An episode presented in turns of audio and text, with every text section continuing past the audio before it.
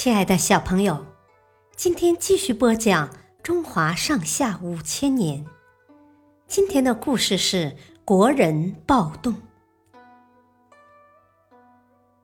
周厉王见魏乌报告批评朝政的人渐渐少了下来，十分满意。他得意洋洋地对少公说：“你看，现在不是没有人议论了吗？”少公叹了一口气，说：“这怎么行呢？堵住人的嘴，不让人说话，这比堵住河流还要危险呢。治水必须疏通河道，让水流入大海；治理国家也是一样，必须引导百姓的言论。硬堵住河流，就会决口。”硬堵住人的嘴，就会闯大祸呀。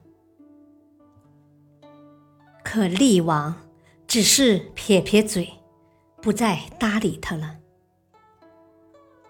那时候，住在野外的农夫叫野人，住在都城里的平民叫国人。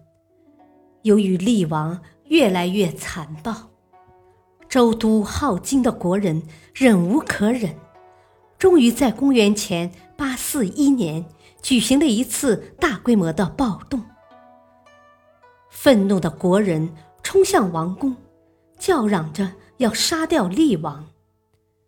厉王慌忙带着随从逃出王宫，一直逃过黄河才停了下来。后来，厉王再也不敢回镐京了，病死在了异地。国人没有找到厉王，满腔的仇恨无处发泄，便围住少公的家，要少公交出躲藏在那里的太子。少公没办法，只好让自己的儿子冒充太子，然后把他交出去，这才算把太子保护了下来。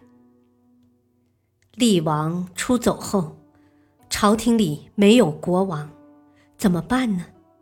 经大臣们商议，由少公和另一位大臣周公暂时代替周天子行使职权。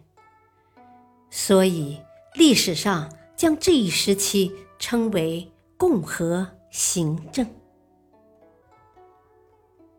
小朋友，今天的故事。